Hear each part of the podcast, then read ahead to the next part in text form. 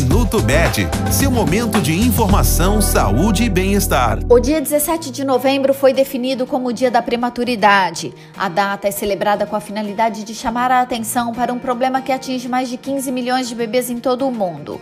A prematuridade se refere a crianças que vêm ao mundo antes que a 37ª semana de gestação seja atingida.